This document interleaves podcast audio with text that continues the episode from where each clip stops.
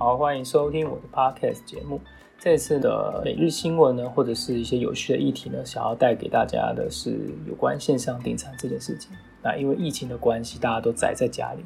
呃，在最尖峰的时段呢，甚至所有的餐饮业呢几乎都关了，或者是这些餐饮业呢，可能就是只提供外送的服务，没办法内用。那没有办法内用的情况下，那就会有很多餐厅，它本身就是主打内用的。那它本身就是以高级料理著称，像这样子的餐厅呢，就因此没有办法再去餐、再去吃或者再去享用了。所以，我们呢，我这次呢，就去这次呢，我们家呢也就订了像这样子的一个餐厅啊。那像这样的高级餐厅呢，我就觉得呃有点有趣的意思的地方，想让大家知道。比方说，哎，这些餐厅啊搞外带啊，它给人的感觉是怎么样？那它的品质又会如何？啊，价格啊，或是大家吃完之后会不会想要回购？还有大众的感想是什么？跟店家的反应是什么？所以我想比较想知道这些事情。那从我自己自身的经验来讲呢，我就是觉得说，呃，像这样的餐厅确实是，一定是有一定程度上的打击。从我自己个人观点角度来讲哈，我会我会觉得一定是有打击的。那再来就是，嗯，它出来的餐点应该不会太好吃，因为。其实我不是一个味觉非常灵敏的人，所以一定会吃不太出来。那果真我也吃不太出来，那我也不太确定到底是好吃还不好吃。那最重要的是，那我的家人的感想是什么？首先，我妈是觉得说这个有点量有点少，她买的时候觉得量有点少。刚拿到的时候，那其实打开来的时候，我们家四个人是没有吃完的，所以其实菜色菜量是够的。菜量是够的，而且价格也没有到非常贵，就大家都吃的算蛮开心的。只是说，当然，因为你如果今天是内用的话，它是一个自助餐形式的话，是什么都可以尝一口，什么都可以尝一点。虽然肚子容量一样，然后也都是一样吃吃饱的状况下，但是因为是外带，所以毕竟呢，它量还是少了点。然后食物呢，也因为从比较远的地方带带回家里，所以也冷掉了，没那么好吃。那是给我这样的一个感觉，但是而且重点是它可能因为要装的非常的好看，所以呢，它都会用了很多的盒子纸盒。而且用了很多的纸盒之外呢，还有一个好处啊，就是味道跟味道之间就不会混杂在一起啊。因为我们知道有些便当它是格子是没有没有分开的，就可能这个高丽菜啊可能会混这些竹笋的味道，对，甜甜咸咸的，然后酸的可能也会跟辣的配在一起。形成一种酸辣的感觉，但不是那种好吃的酸辣。那好，高级餐厅就不会这样做，所以它用了很多的垃圾，很麻烦，就有一种你很像在吃一些呃纸盒子做的高级料理，让人有点觉得有点奇怪。所以我自己是觉得，如果今天我是一个平时就很常去吃美食的人，我是一个有钱人。我很常去吃，或者说我对钱没有，或者我对美食非常执着，我愿意花很多钱在我的美食上的话，我觉得它其实是会让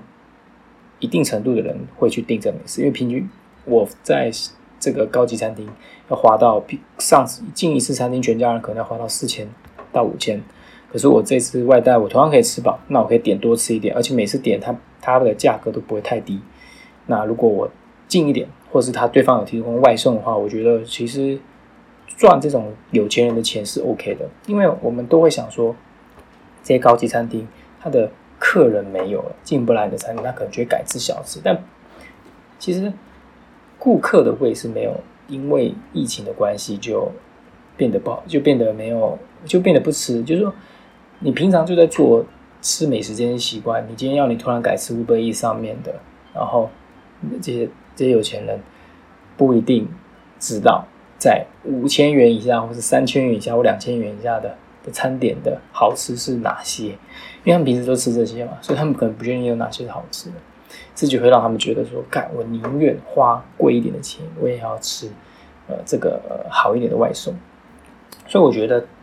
高级餐厅他们现在要主打就是赚这种好吃的钱，所以在搜寻资料过程中，我就有看到有一个卖鸭子的这个。呃，高级餐厅，那在饭店里面做的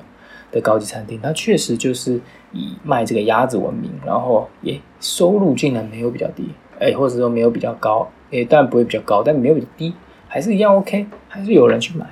那比方说还有像是干杯啊，或者是像鼎泰丰啊，或者是瓦城啊这类连锁料理、连锁高级料理，不能说高级吧，因为我如果我讲高级的话，一定一定有很多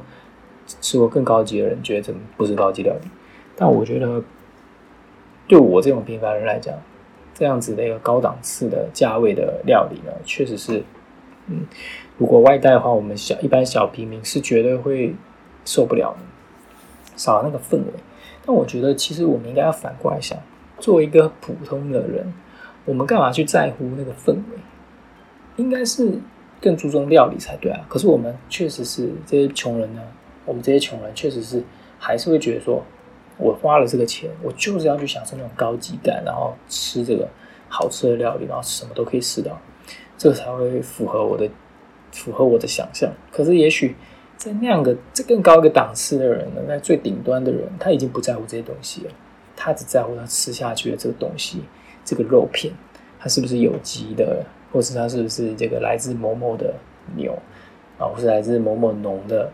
蔬菜，或是来自有机的。他在乎的只是这些，而他平时也是因为吃了这些东西，所以能够得到他的满足。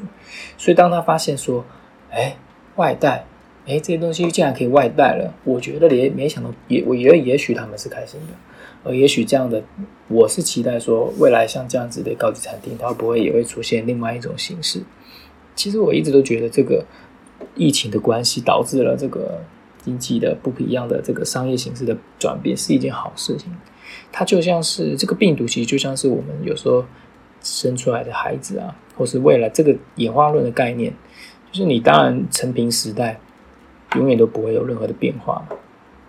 那除非你科技的进步，或者是呃食材的这个，当然就讲科技啦，科技啊、生物啊这些高科技的发展，经济形势的转变，你才有可能呃去增增加这种不同的商业模式。但是病毒它某种程度也是一种我们人类自身的一种改变的一种方式啊，所以病毒的来袭对整个商业模式的变化其实也起到很大的影响。这件事情本来我们其实如果以一个过来人的角度来看的话，其实应该未来的很多的那种小说啊或者是作品，应该都会呈现出我吃东西的时候应该是不需要特地到一个餐厅里面去吃。当然我们最好的想象是直接啪，就能弹个手指就到了目的地，然后就有好吃的东西端上来。但其实病毒逼迫了现在这样的一个模式改变，也是一种呃对科技加速的一个要求。我这边不是赞颂病毒，病毒绝对是万恶的，然后病毒的根源也是绝对要把它消除掉的。可是我们。只是说这件事情，然后确实体现了一种嗯演化的一个情形出现，就是确实变动呢，它可以它不一定是产生极大破坏力。当然，变动呢，它让一些本来呢其实就已经濒临很困难的这个人呢，或者是模式、商业模式，或者是呃产业直接消灭。但是呢，它也健身堆生了很多新的东西。我这同时也是同样一个道理，就是当就是我刚刚讲的。我们都会用自己的方法想狭隘的去想说，因为疫情，所以这些高级料理的人可能真的就是完蛋了。那也许这个时间反而让这个高级料理找出了另外一种新的方式，就像是我在找这个资料的过程中，那个总经理啊，那些高级料理的总经理总是会说，我们在他总是会提到说，我们的小组在一个星期内做了很多决策。而且每一个星期都让每一个月用，就是就像在以前，你可能每个月要做一个捷报，然后每个月你要去报告一下你的绩效，或是这样。但这次你是一个礼拜，你就要去完去回顾一下这一个礼拜发生的事情，然后对这个店里的商业啊，或者是店里的这个绩效啊，或者是呃客户的服务满意度啊这些事情，你要再去做回报。这次呢，你可能一个星期你就必须要做这样的事情了。所以，呃，也许在。最新创这种产业，或者是在呃这种呃最高最高级最热门的这种产业里，科技业每一每一周的一些不一样，就像是刚刚就是我看这种行销的也是，你可能每一周都会收到不同的这个行销的这个东西出来，新时事，然后广告模式，还有产品的热门跟话题，这些都是每一个在报。可是对，也许对对这个餐饮业来讲，这一次的这个疫情呢，确实让他们知道说，这种组织结构的变化其实是很重要的。我所以，我也不是说不一定是好事，就是说对我来讲是发现了这样的一个事情。